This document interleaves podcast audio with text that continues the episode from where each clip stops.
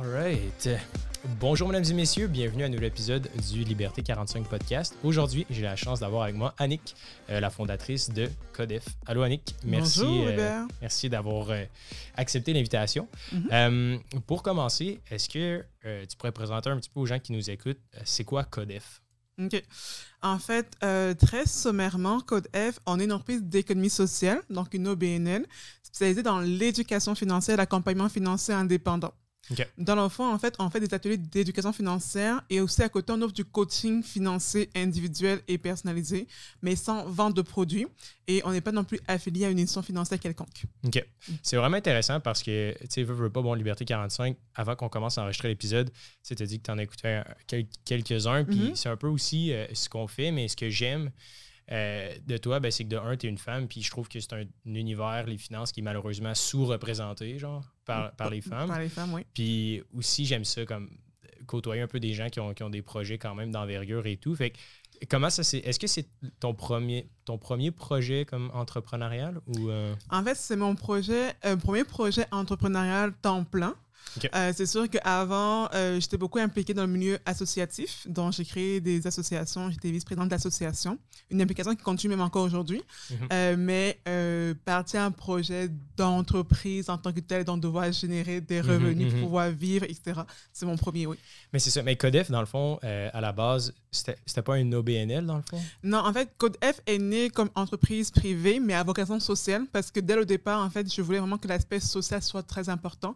C'est vraiment important pour moi. On avait une forte responsabilité sociale qui, en gros, était de démocratiser les finances personnelles. Et ça, on pourra revenir plus tard par rapport à mon parcours aussi qui a motivé la création de Code F. Et en 2020, en pleine COVID-19, euh, avec aussi les répercussions financières de la COVID-19 sur le portefeuille des Canadiens, des Québécois, Mhm, mhm. je me suis dit comment faire pour offrir mes services au prix le plus bas possible, en fait, à ceux qui en ont le plus besoin. Non, pas surtout des gens qui sont vulnérables financièrement. Et Mhm. donc, c'est là que j'ai fait le choix de devenir une OBNL. Enfin, j'ai fait le choix. J'ai de faire un virage, mais de montrer aussi de personnes pour convertir Code F en OBNL. Et dans l'optique de pouvoir aller taper au port du gouvernement, bien d'autres institutions financières pour avoir des sous, pour Mhm. réduire mes, mes coûts d'opération et offrir mes services au prix le plus bas possible. OK. C'est quand même intéressant. Puis euh, la, la question que je me pose, c'est que, tu sais, pourquoi tu t'es intéressé aux finances personnelles à la base? À la base. Mon Dieu, en fait, j'ai un parcours atypique. Je sais que beaucoup de gens vont dire qu'ils ont un parcours atypique, là, mais Ouais. j'ai un parcours atypique. Euh, dans le Explique. fond, en fait, euh, bah, moi, je suis une, une immigrante première génération. Donc, je suis arrivée au Québec il y a bientôt 12 ans. OK. En nous, ça fera 12 Félicitations. ans. Euh, pour étudier à l'Université Laval, euh, entre mon école de commerce en France puis l'Université Laval.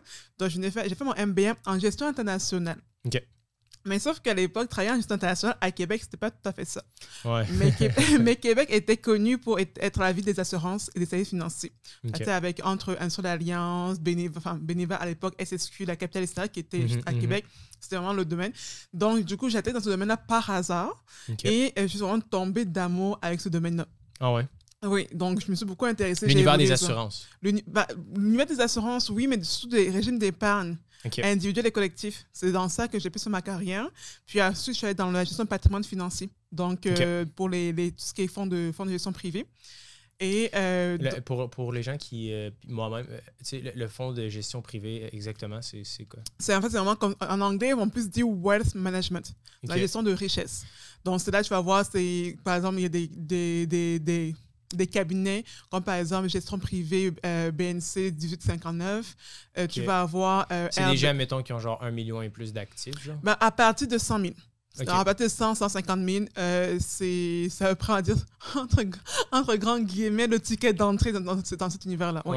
Exact, exact. Mhm. Mais c'est quoi la différence entre ça et un conseiller financier traditionnel? Ben, c'est que c'est à, à partir de, de 100 000, voire de euh, 500 000 et plus, là, on, peut, on peut avoir accès à, la- à des conseils en placement dans la gestion de valeurs mobilières. OK. Donc, euh, un, conseil, un, un conseiller financier classique, donc que ce soit un conseiller en sécurité financière ou un représentant d'épargne collective, Mhm. Ben, en fait, un conseiller en sécurité financière va t'offrir des fonds distincts pour épargner à la rigueur. C'est des, portefeuilles déjà conçus. Déjà, déjà conçus. Les fonds, les, les, les- les représentants par exemple, d'épargne collective, c'est vraiment des fonds mutuels de placement.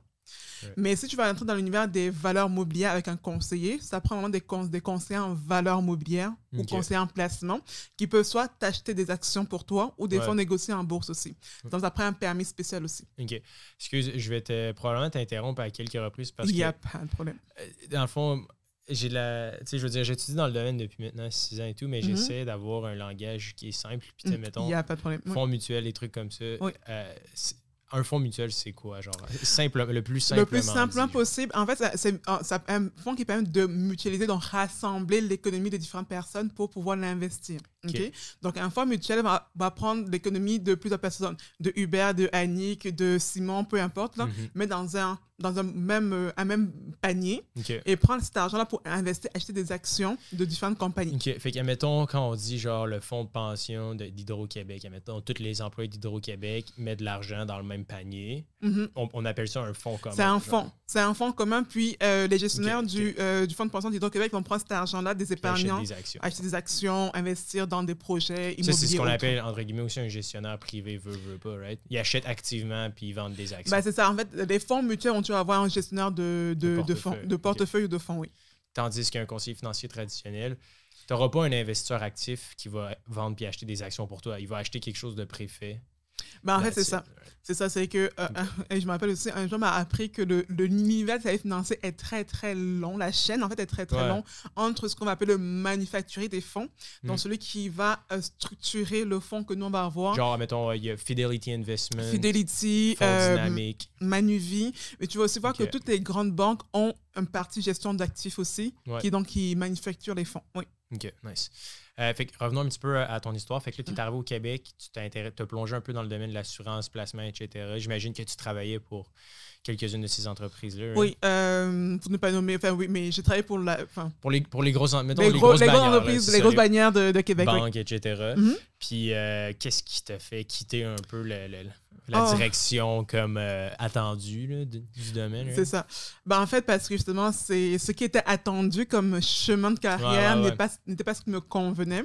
Pourquoi? Euh, parce que, bah, premièrement, avec mon premier emploi, j'ai pu voir en fait euh, l'état de la situation en termes de carence en littératie financière. Quand on dit que des- la, la population manque de connaissances en finances personnelles, c'est vrai. Euh, et euh, un constat, c'était que les institutions financières, malheureusement, font peu ou pas grand-chose pour lutter contre ça. Ouais. Et quand Mais toi, tu étais vraiment conseillère financière? J'étais fond? pas conseillère financière, j'étais vraiment plus dans, dans l'administration des produits d'épargne individuels et collectifs. OK.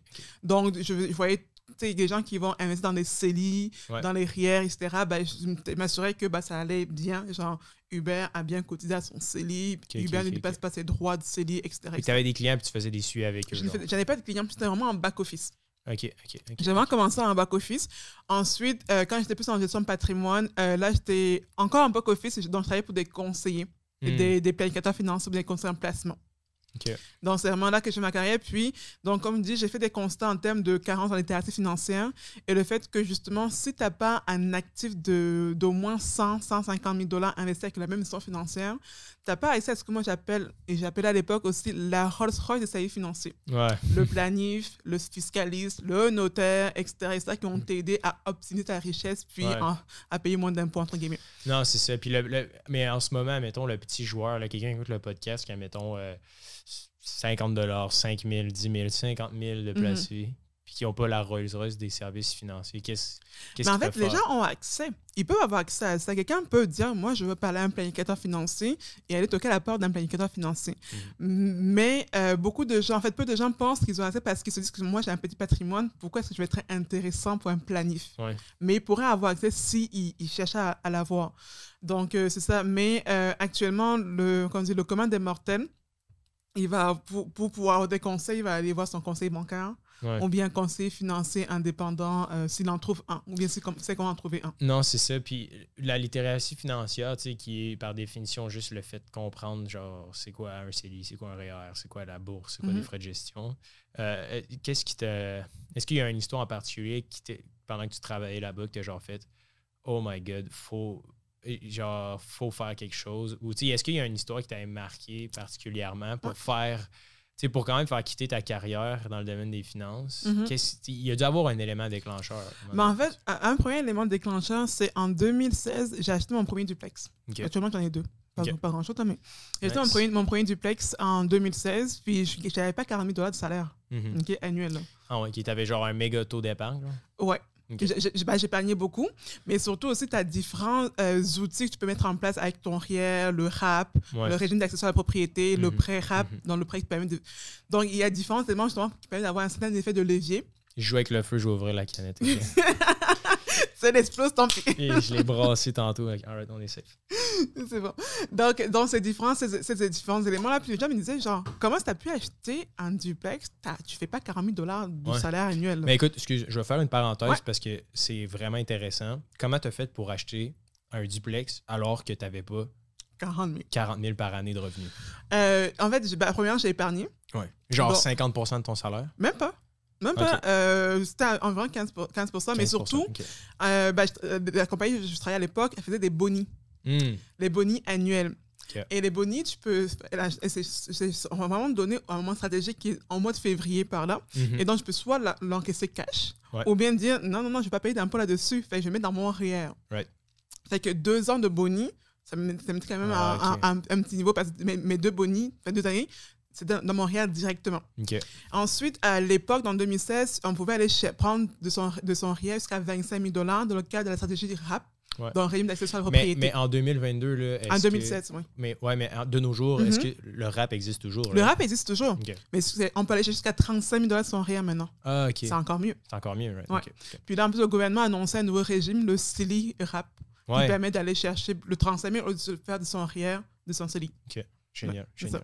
Donc, c'est ça que j'ai fait. Puis, euh, ben, en fait, j'avais pas non plus 25 000 dans mon, dans mon REER à l'époque, Mhm. mais j'ai fait ce qu'on appelle un prêt. Ok. Donc, j'ai emprunté de l'argent euh, à, à une banque, j'ai mis dans mon REER, j'ai eu mon retour d'impôt, ma contribution au REER.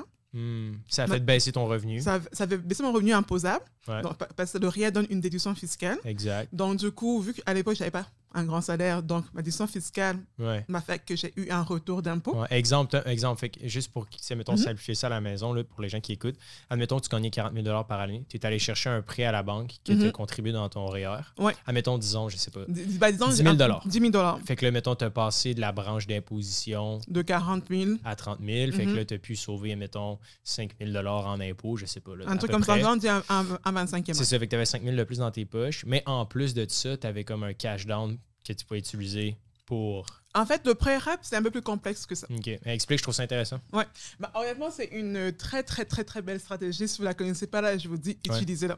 En fait, le prêt RAP, on va commencer. Ça commence, ça commence comme tu as dit. Ok. Tu gagnes 40 000 dollars de, de salaire.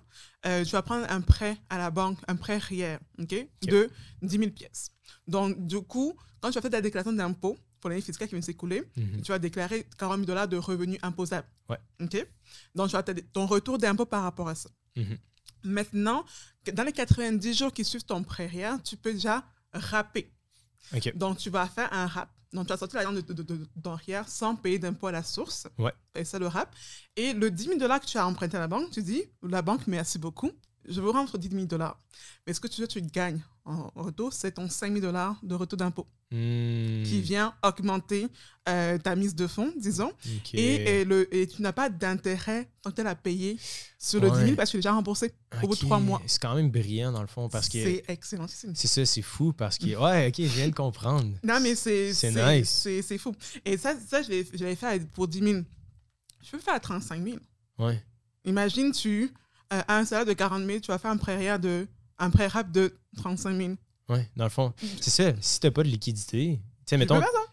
tu peux faire ton prêt rap, puis, mettons, même si c'est un 4-5% de taux d'intérêt, tu sais, comme prêt, on s'en fout parce qu'il dure deux mois. mois. C'est ça. Ouais, Il 90 dure jours. Ah, c'est quand même brillant. Puis, pour, pour, pour faire le rapper, parce que j'ai l'impression que c'est quand même euh, un peu obscur, le fait de, tu sais, rapper, entre guillemets, c'est genre, OK, parfait, je veux faire ça. genre. Mhm. Mais techniquement, comment ça se fait? Parce que, mettons, pour les gens qui ont des comptes de, de- de courtage en ligne, et mettons, qui ont des REER, genre dans Questrade, ou tu sais, Mhm. comment- pour rapper, est-ce qu'il faut que tu ailles voir quelqu'un de l'autorité des marchés financiers, genre, mettons, un planificateur financier, pour qu'il fasse la genre de transaction de rapper, genre? Bah, Je un, sais pas si ma un- un question. repreneur d'épargne collective peut le faire. Euh, ton, ton conseil bancaire qui te vend des RIA peut aussi te le faire. là. OK. Mais si, mettons, tu es un investisseur autonome, sais, mettons, moi, personnellement, j'ai mon, mon REER, j'ai mon CELI, puis j'ai mon compte de courtage en ligne sur Mhm. Questrade, genre, Mhm. qui est comme, mettons, Disney, Well Simple, whatever it is. Ouais. À ce moment-là, si je veux rapper à partir de mon REER sur ma plateforme de courtage en ligne, qu'est-ce que tu, je fais? tu peux, tu peux rapper. Parce qu'en fait, le. le, c'est le- quoi, mettons, je fais juste prendre mon argent du REER puis je vais faire ça comme mise de fonds pour acheter un Mhm. duplex, genre? Ça, c'est un rap classique. Ok. Euh, donc, parce que le, rap, en fait, ça permet de sortir l'argent de ton RIER Ouais. sans payer d'impôt à la source. Parce qu'en fait, le per- euh, donne une déduction fiscale, mais quand tu le sors, c'est imposé à la Ouais, source. Ok, fait que dans le fond, j'imagine que c'est juste avec la preuve du notaire. Mettons que je vais acheter un duplex, ça va être genre C'est ça. un formulaire rempli, oui. Ouais, ok, j'ai un formulaire à remplir. Et ce n'est valable que pour le premier achat. Ouais. Été propriétaire avant, enfin, dans une période de moins de 5 ans, Ah, yeah, ok, ouais. tu ne peux plus. C'est premier premier accession à la propriété pour aider à acheter leur Ouais. première propriété. Pour vrai, honnêtement, je vais faire ça. Honnêtement, j'ai dit, là, et, et, et le, justement, Je le le, faire. le fait d'expliquer ça, là, Ouais. les gens me disaient, mais ah, ouais, mais parce que les gens savent, savent pas c'est quoi un rien. Non, non, Ils savent non. pas c'est quoi un rap. Ils savent pas c'est quoi Mais- un pré-rap. Mais moi, personnellement, mettons, je savais déjà c'était quoi tout ça, mais le fait que le pré-rap, ça, j'avais pas pensé. Mhm. D'aller chercher un prêt, d'avoir une déduction d'impôt, puis redonner l'argent direct après, puis avoir un 5-10 000 de plus dans tes poches, que Mhm. tu peux après ça. Tu sais, ça, c'est quand même brillant. 5 000 net d'impôt. Ouais, ça- c'est Ça pas- peut être plus que ça. ça bah, surtout là, maintenant, avec, à 35 000 que tu peux aller chercher en, en, Ouais. en rap.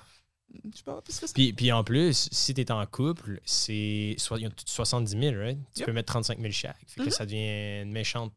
Effet de levier assez formidable. ouais. Wow, OK. Ben, clairement, c'est payant d'écouter le podcast. Définitivement. Euh, génial. Fait que là, pour revenir à ton histoire, ok. là, là, est-ce qu'il y a eu un élément déclencheur, Ben, en fait, une le- conversation que tu as eue avec une cliente ou whatever, que tu as fait, oh my god, c'est pas fait pour moi, je m'en vais, genre. En fait, euh, bon, bah, premièrement, l'élément déclenché, comme tu dis, c'est mon, euh, mon duplex. Donc, en fait, et t'expliques aux gens c'est quoi le rap, etc. Mhm, mhm. Euh, vraiment ça à mon entourage. Mon entourage, c'est surtout des personnes immigrantes Ouais. qui, ne connaissaient pas cet univers. Mhm.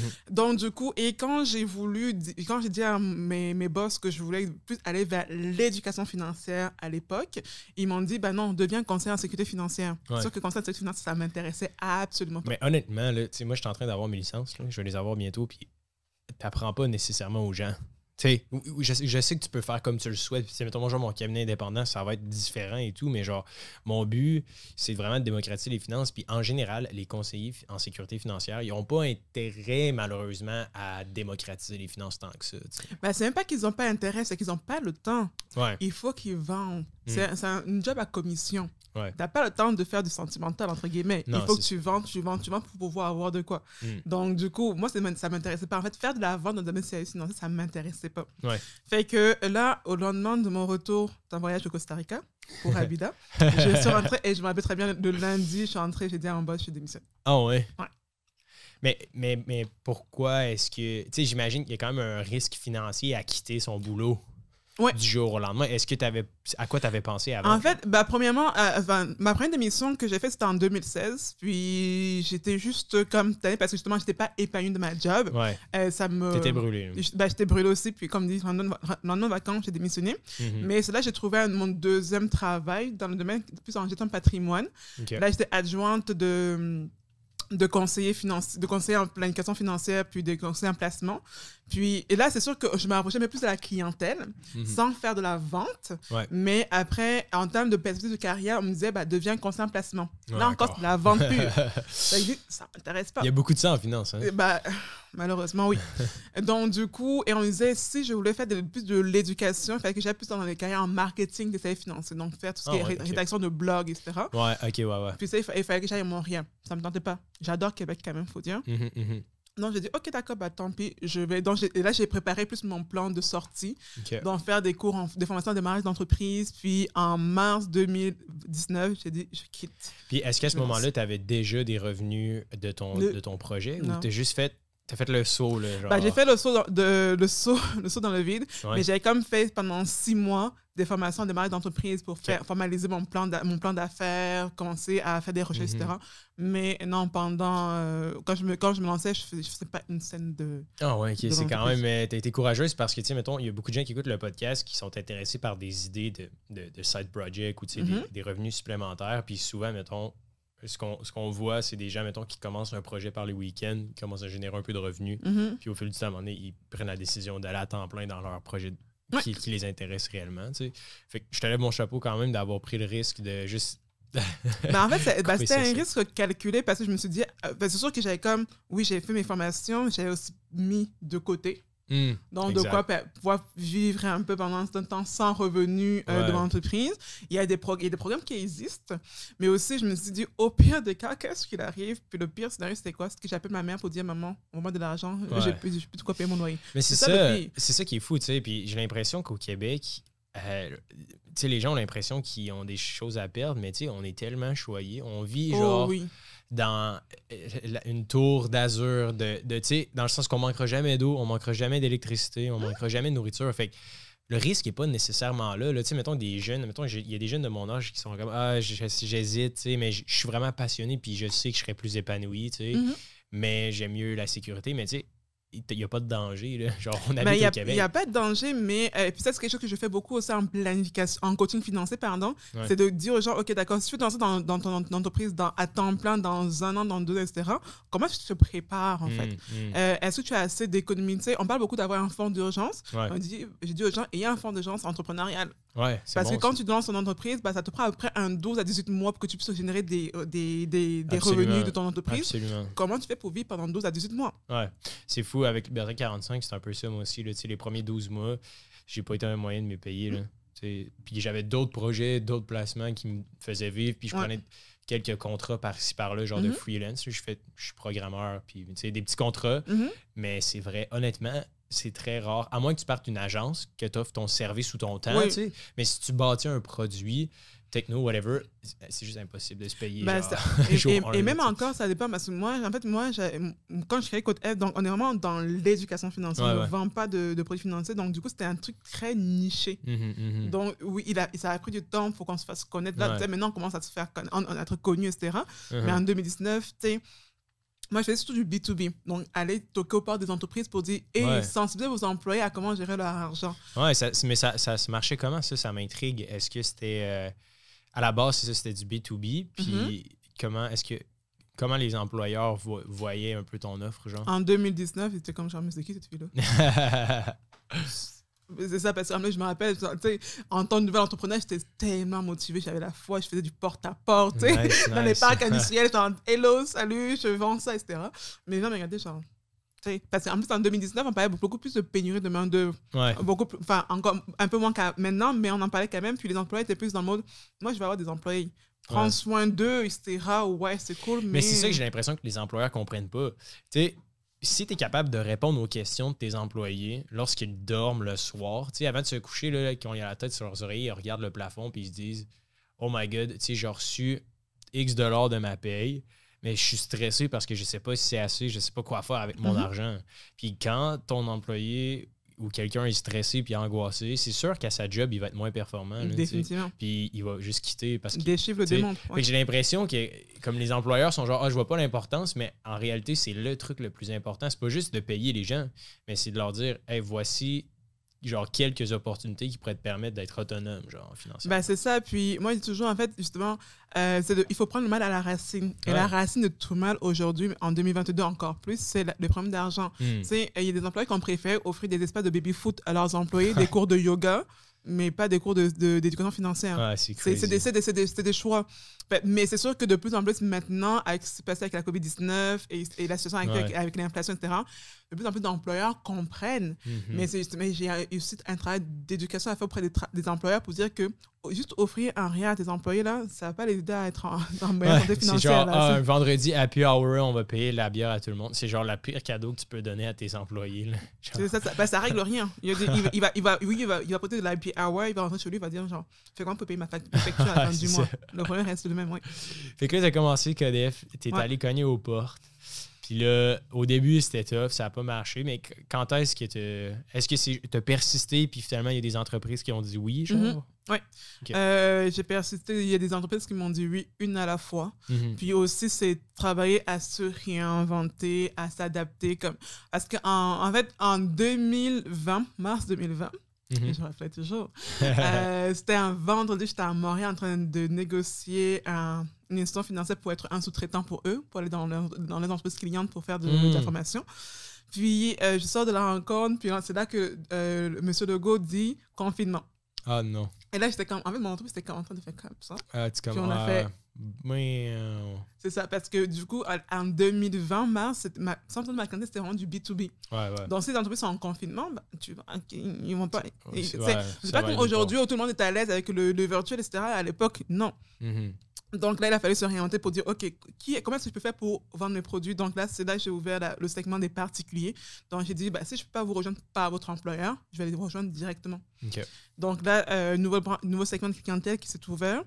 Puis après, de plus en plus d'organismes d'action communautaire venaient me voir pour dire, oh, on aimerait ça avoir vos services pour nos membres. Hmm. Parce que, comme dit, nous, on est impartial, on ne vend pas de produits financiers, on n'a pas neutre, ouais. donc, du coup, on est vraiment.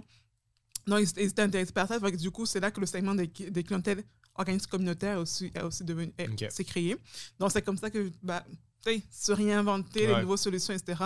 Puis aujourd'hui, on commence ouais, à, à comme d'être bien connu, nos services se vendent bien, que ce soit pour les Mhm. trois segments de clientèle, entre aussi bien les, les employeurs, Les organismes. les organismes que les particuliers. Puis est-ce que, euh, d'un point, est-ce que est-ce que c'est, mettons, quand vous signez un contrat avec une entreprise, c'est une conférence, c'est du coaching, c'est quoi exactement le, le service? Nos, nos services, ça va être, en entreprise, c'est des ateliers. Pas tant des conférences, parce que quand, quand on parle de conférences, c'est plus genre magistral. là. Ouais, ouais. Mais moi, je fais vraiment plus des ateliers avec la participation en présentiel ou en virtuel. On a des, du coaching individualisé pour les employés, en banque d'heures ou bien en forfait, en bloc de, de séances par employé. Ouais, ouais, ouais. Euh, là, ça, c'est pour les, emplois, les entreprises et les, les organismes d'action communautaire.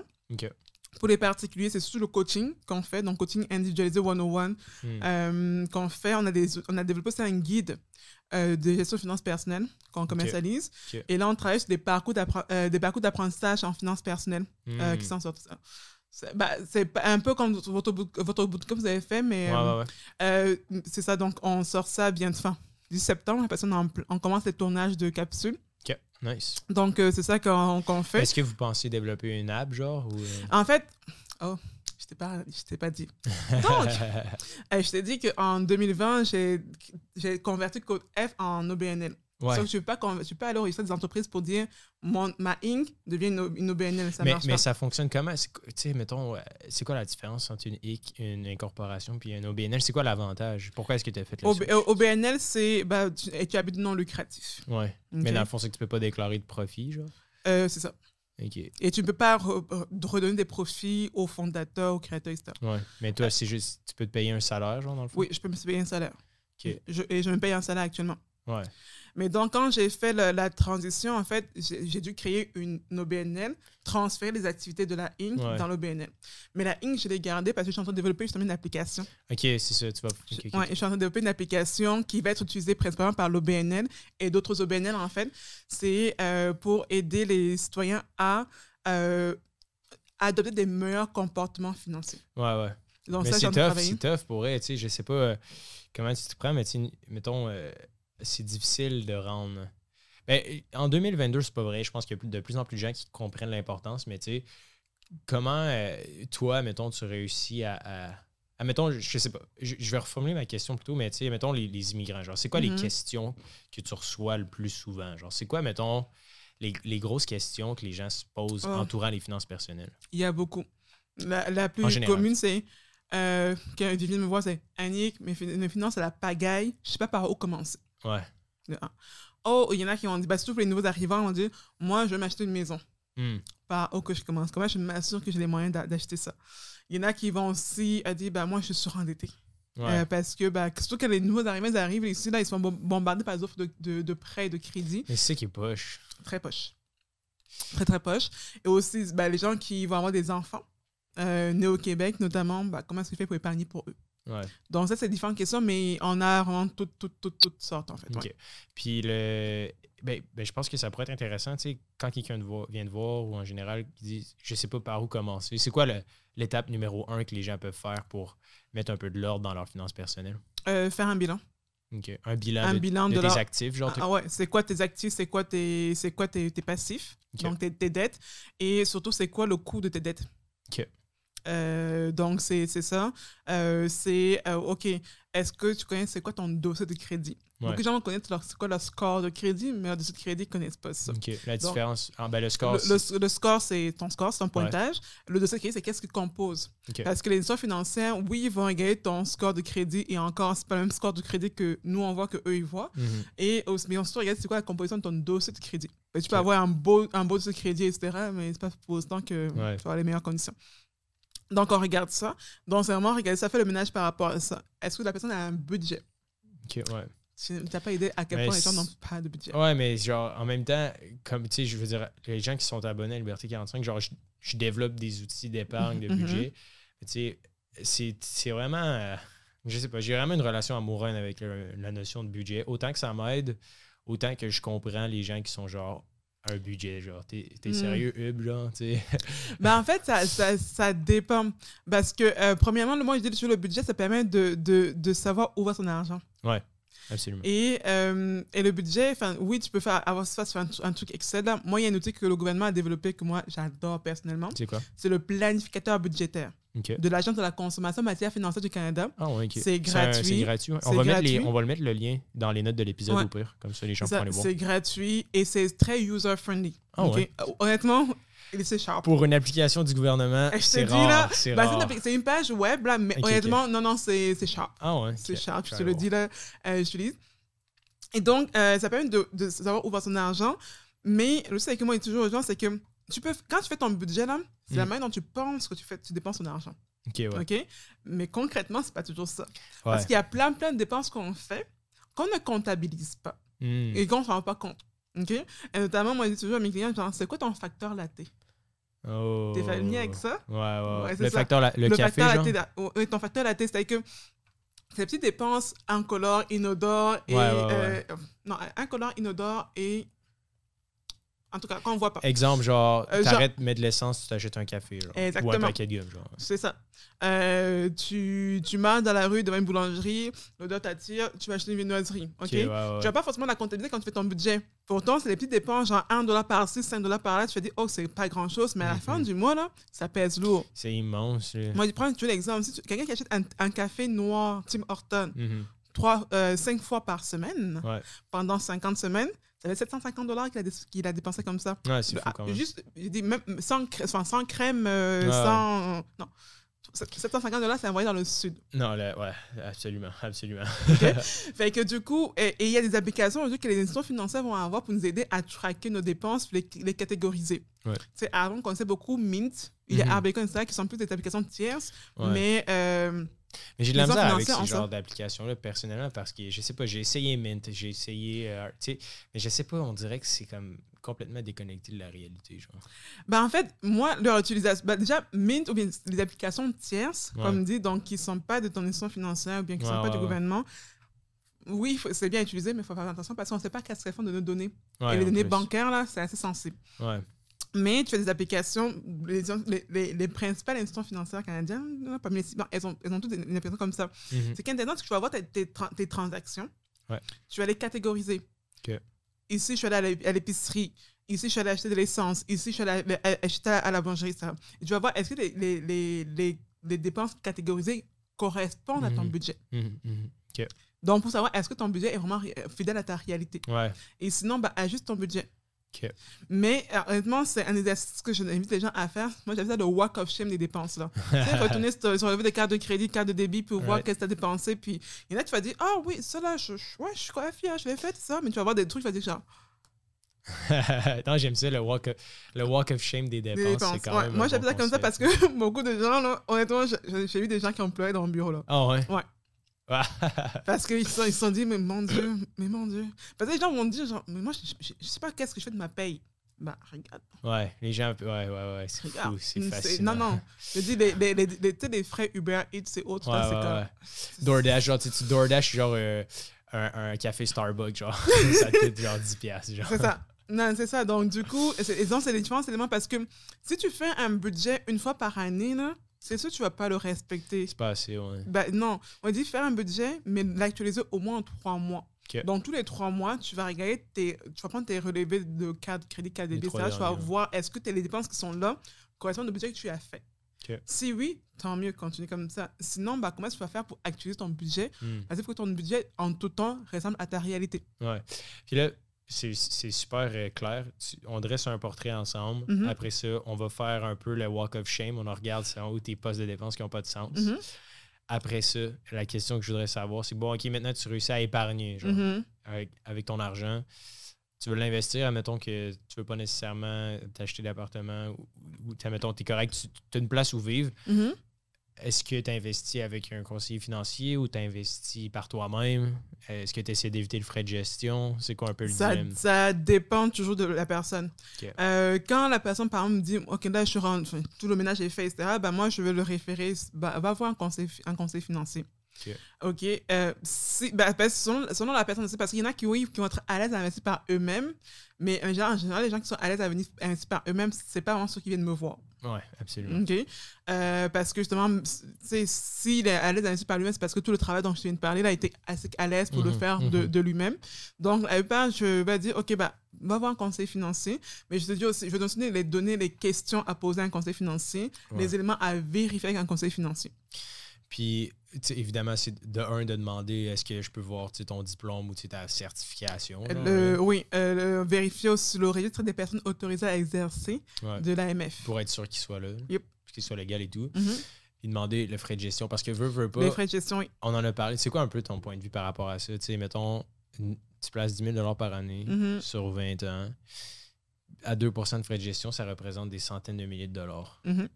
C'est quoi un peu comme. Moi, personnellement, tu sais, je, je suis en train de devenir conseiller financier, pas nécessairement parce que je veux offrir mes services de Mhm. conseiller financier. Je, je pense je contemple l'idée d'ouvrir un genre de d'application, tu sais, un alternatif un peu entre Wealthsimple puis un conseiller financier traditionnel. Sais, je brainstorm, puis là, on a quand même beaucoup de feedback de la communauté. J'ai quelques trucs que j'essaie en bêta. Mhm. Mais c'est quoi un peu ton, ta philosophie par rapport à ça? Tu sais, c'est quand même des centaines de milliers de dollars que, Oui. que les gens payent. ça, ça dépend. Ça dépend de, de, de ce que tu veux, puis comment, Ouais. tu, comment tu te sens. Je dis, moi, j'ai les deux. Ok. J'investis de manière autonome. Ouais. Et j'ai aussi euh, j'ai des, des trucs. Mais c'est parce que aussi, justement, mes frais de gestion, ils sont, ils sont minimes. Là. Ouais, mais c'est ça, exact. C'est ça. Ouais, comment t'as fait? C'est juste parce que tu connaissais des gens, dans le C'est fond? parce qu'en fait, euh, des mon, mon ancien employeur euh, Ok, c'est ça. on m'a offert, de laisser ça là, puis j'ai laissé ça là. Ok, c'est l'avantage, c'est ça. C'est Parce ça. que tu, quand t'es quand même dans le domaine, mais moi, c'est un peu ça que j'essaie de créer, genre dans le sens que j'aimerais ça trouver une alternative que les gens, comme un, un- comme un peu dans ta situation, parce que tu portes des frais super, super, super bas, Mhm. Pas t'en occuper, puis que ça soit automatisé. Genre, c'est un peu ça, honnêtement, que je construis, puis ma, Mhm. ma passion personnelle, parce que je me rends compte que, tu sais, mettons, je suis investisseur actif sur, sur Questrade et tout, j'ai. tu sais, On, on, on est, on parle énormément d'FNB. Mhm. Genre, je crois vraiment à la stratégie des Ouais. fonds négociés en bourse. Mhm. Je trouve ça magique. Ça va battre 80% des gestionnaires de, de, de placement actifs. Mais tu sais qu'il y a FNB et FNB aussi. Là.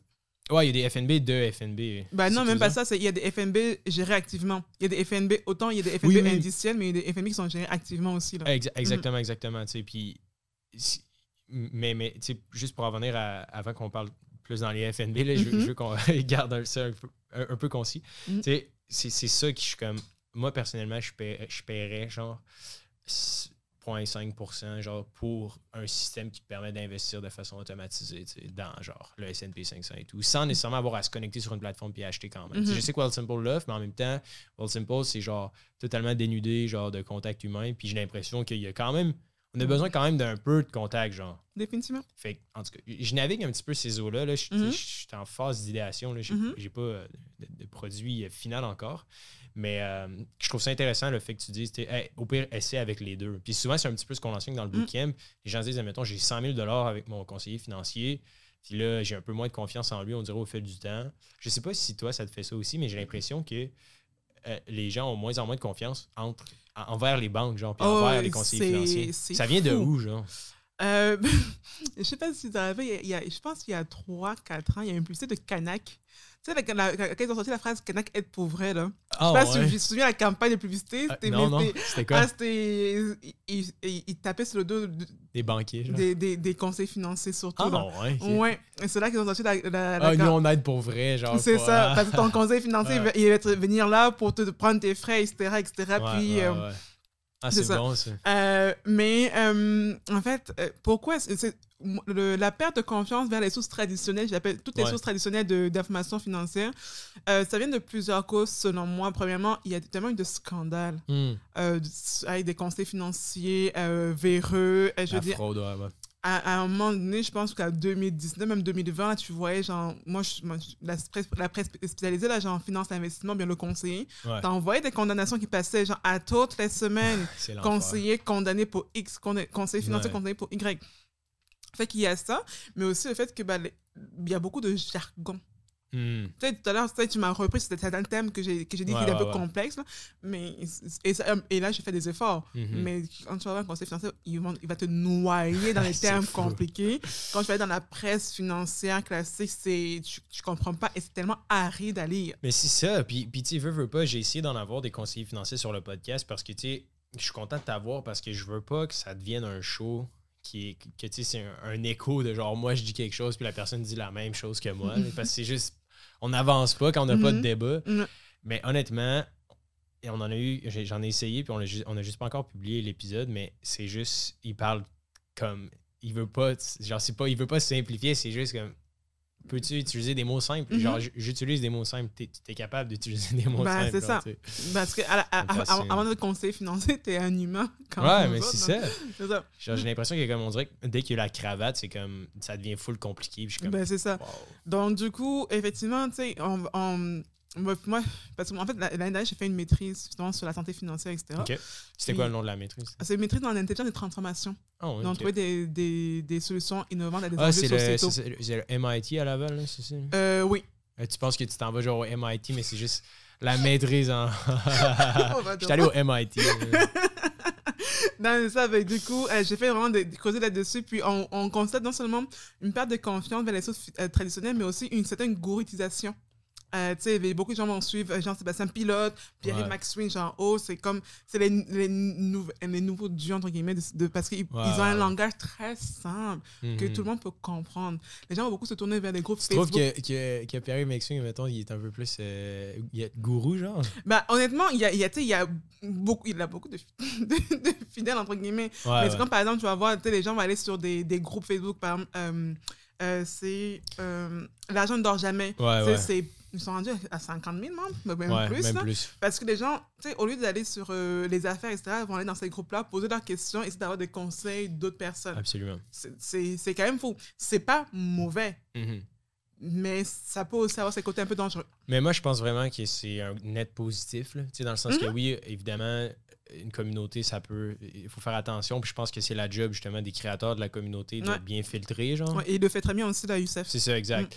Puis, euh, tu sais, moi, puis Youssef, on a eu quelques, euh, quelques conflits, genre. Mhm. Puis, tu sais, je respecte vraiment ce qu'il fait et tout, c'est intéressant, mais j'ai l'impression que de plus en plus, c'est ça qu'on va voir. J'ai l'impression que le système financier traditionnel perd de plus en plus de pouvoir, puis ultimement, ça va être des groupes comme ça ou un podcast comme ça qui va vraiment aider plus de gens à genre épargner puis investir. Puis moi, personnellement, je trouve ça quand même cool. Bah oui, sauf que le système financier commence un peu à se réveiller.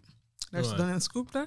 Mais j'ai été nommée sur un comité consultatif euh, Oh. pour, pour le- des, des- des investisseurs, euh, des auteurs de marché financiers. Ah ouais. Euh, des, non, autorités canadiennes de valeur mobilière. Ok, parce qu'ils sont en train de vouloir revoir la réglementation par rapport à ça. Qu'est-ce qu'ils veulent faire? Euh, comment est-ce qu'on explique aux investisseurs potentiels tous les, les règles, les aléas par rapport aux investissements qu'ils ont? Ah, Parce que je disais justement que beaucoup de gens, quand je, quand je, je disais que beaucoup de gens écoutent. En fait, non seulement les conseils financiers prennent peu de temps pour expliquer ça aux, Ouais. aux- aux investisseurs, mais aussi, tu sais, quand tu donnes un, un formulaire de six pages avec euh, des trucs en petits caractères, tu lis pas ça.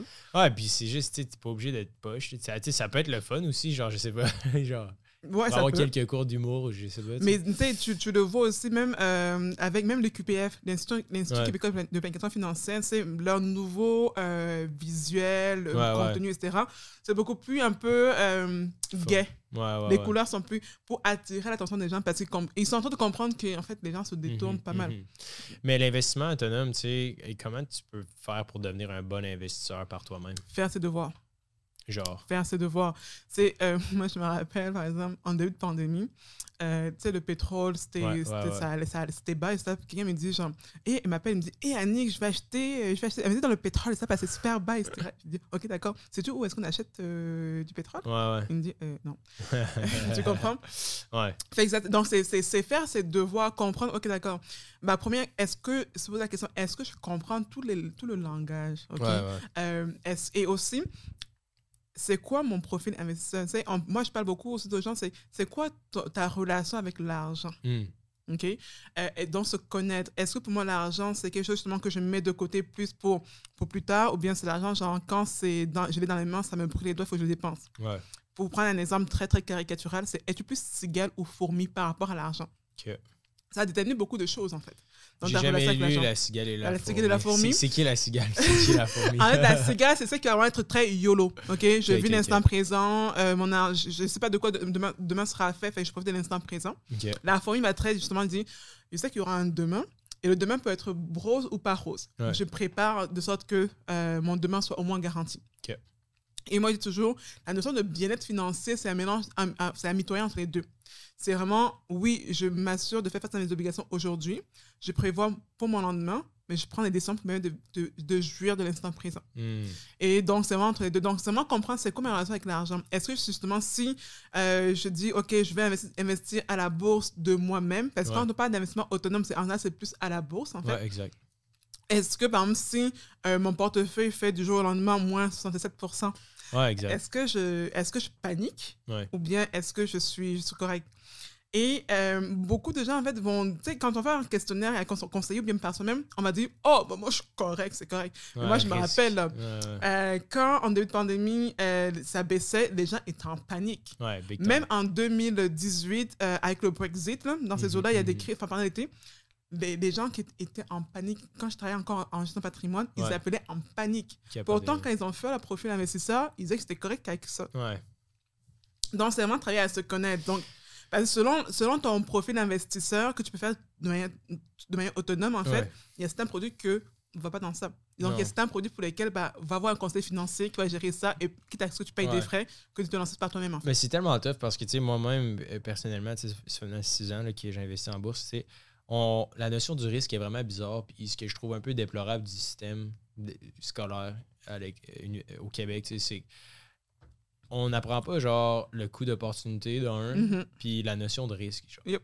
C'est comme fou parce que, tu sais, mettons, je me considère. Bon, ok, j'ai un mode de vie quand même très risqué, genre, d'un point de vue financier, là, tu sais, on s'entend. T'es entrepreneur. Ouais, c'est ça, tu sais, c'est genre, c'est tout ou rien, là, dans le fond. Fait que- mais j'ai l'impression qu'en général, les gens prennent plus de risques qu'ils pensent, mettons, en bourse. Surtout quand ils commencent, mettons, sais, Mhm. on l'a vu, veut, veut pas, il y a beaucoup Mhm. de gens qui commencent à investir en bourse depuis le bootcamp, puis tu sais, souvent, ils sont comme, ah, mais moi, ça me, tu sais, je- pose la question, est-ce que ça vous dérange de perdre, euh, tu sais, 10 000 demain euh, en bourse? tu sais? Toi, on est genre, ah, non, non, tu sais, je comprends, c'est pour le long terme, non, non, non. Mhm.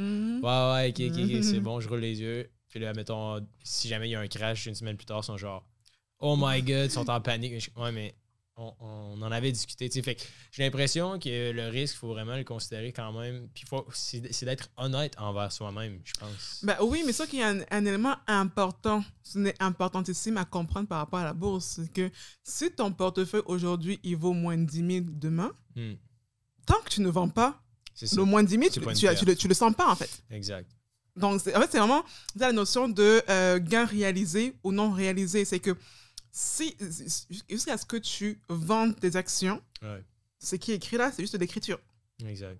Et, c- et c- beaucoup de gens ne comprennent pas encore ça. Donc, si tu ne, si tu ne, ne comprends pas ça, c'est dur pour toi de, de, de rester serein, en fait. Ouais. C'est- et surtout, ça va aussi, ok, d'accord. Justement, comme tu l'as dit, la bourse, c'est pour du long terme. Donc, si tu vas mettre ton fonds d'urgence en bourse Ouais. et que demain, tu en as besoin, oui, là, tu, Non, c'est fou, c'est fou. Puis souvent, mettons, euh, dans le groupe Facebook de Liberté 45, tu sais, on se fait poser la question. Il y a quelques questions ces temps-ci qui apparaissent. C'est comme Ah, j'ai reçu, mettons, un bon retour d'impôt ou euh, j'ai reçu, j'ai, mettons, 5000 de côté. Mhm. Puis là, je me demande, cet argent-là, je vais l'utiliser dans un an pour, euh, pour acheter une maison, quelque chose comme ça. Mhm. Puis là, les gens demandent, ah, tu sais, qu'est-ce que je devrais faire avec cet argent-là? Est-ce que je suis mieux de la garder? En argent comptant, même s'il y a 10% d'inflation? Mhm. ou je devrais placer pour un an. Puis je suis un- toujours un peu déchiré dans le sens que, je me dis, ben clairement, avoir de l'argent comptant, même si, oui, a l'inflation, c'est pas bon, puis tu veux ultimement pas garder d'argent cash, mais ça reste que pour du court terme, genre, c'est quand même une bonne position versus aller risquer ton investissement en bourse parce que tu as juste un an. Ben, ça dépend. Il y a d'autres produits. Mais c'est ça, tu peux acheter de- des obligations ou tu peux acheter des, des CPG. C'est des certificats de pauvreté. Ouais, ça. mais il y, a- mais il y en a qui, euh, actuellement, il y a des offres à 3% sur un an. Ouais. C'est rare. Ça veut pas, ça veut pas genre, les, les taux d'intérêt, inté- les, les, les Mhm. comptes d'épargne à intérêt élevé, c'est du 0,4. Ouais, Mais il y a des institutions financières qui font des offres euh, assez intéressantes. Puis il y a des applications, Ouais. des pages qui permettent de comparer justement les, les Mhm, comptes mhm. d'épargne Comme, comme, comme, comme quelle application? Il y a RedHub, Ok. Ah oui, Rate Up. Red ouais, Hub ouais, ouais. qui permet de comparer les, les différents comptes d'épargne. C'est vrai, c'est vrai. C'est Mm. quand même intéressant. Ouais. Euh, ensuite de ça, fait que là, Codef, euh, c'est quoi un peu la, la vision de Codef? C'est quoi un peu vos objectifs pour la prochaine année? Euh, en ayant un plan d'exercice de, de- de planification stratégique actuellement. Vous êtes combien? Est-ce que vous, vous êtes- on est, on est une équipe actuellement de 5 Cinq? avec une Ok, gang wow. de, de pigistes aussi qui, qui roulent selon les, les besoins vous êtes qu'on a. cinq sur le, mettons, sur le payroll, puis vous avez Yep. des pigistes? Mhm. Ah ouais, OK, wow. Ouais, on essaye. Euh, mais nice. la vision, c'est euh, vraiment être la référence en ce qui a trait à l'éducation financière et l'accompagnement financier indépendant Ouais, ouais, ouais. au Québec. OK. Ah, c'est vraiment chouette. Puis, comment... euh, Fait que là, ça fait deux, trois ans, quatre ans? Euh, ça, en fait, Code F existe depuis trois ans. En tant qu'OBNS, ça va bientôt faire deux ans. OK, OK. Puis, est-ce que tu regrettes ton choix de, de BNL? Oh non. Euh, mon choix de BNL, non. Non, non, parce qu'en fait, comme tu as dit, avant de créer Code F, j'étais vraiment très impliquée dans, l'univers associatif. Donc, Mhm. du coup, le côté social, pour moi, c'est dans mon sang depuis longtemps. Ouais. Euh, puis le fait de devenir OBNL, en fait, on est une OBNL, mais pas d'action- on n'a pas un organisme d'action communautaire, on a vraiment une entreprise d'économie sociale. Donc, ça permet de marier les deux. Je veux dire, oui, je pourrais me payer des, des, des dividendes, là, Ouais, ouais. mais euh, mon pourquoi, qui est vraiment de démocratiser les finances personnelles, je le fais. J'ai aussi un côté aussi edgé, qui est euh, la vente de services, donc trouver des clients, etc., etc., Ouais, pour ne ouais. pas vivre des subventions, disons. Ouais. Mm. Ben écoute, euh, c'est vraiment intéressant. On approche de la fin. Mhm. Euh, en terminant, euh, si les gens veulent en savoir plus sur euh, Codef ou ce que tu fais, où est-ce qu'ils peuvent aller? Euh, sur un autre site internet, donc www.codef.ca. On a une page Facebook, on a une page LinkedIn, donc Ouais. Code F, Code F. Euh, sinon, vous pouvez me contacter sur, euh, sur LinkedIn aussi. Là. Génial. Mm. On va mettre euh, toutes les notes de l'épisode de ce qu'on a parlé, les outils, puis aussi le site de Codef. Vous allez pouvoir aller jeter un coup d'œil. Puis Annick, je te remercie beaucoup d'être venue sur le, sur le podcast. C'était vraiment intéressant. Merci beaucoup pour l'invitation. À la semaine prochaine.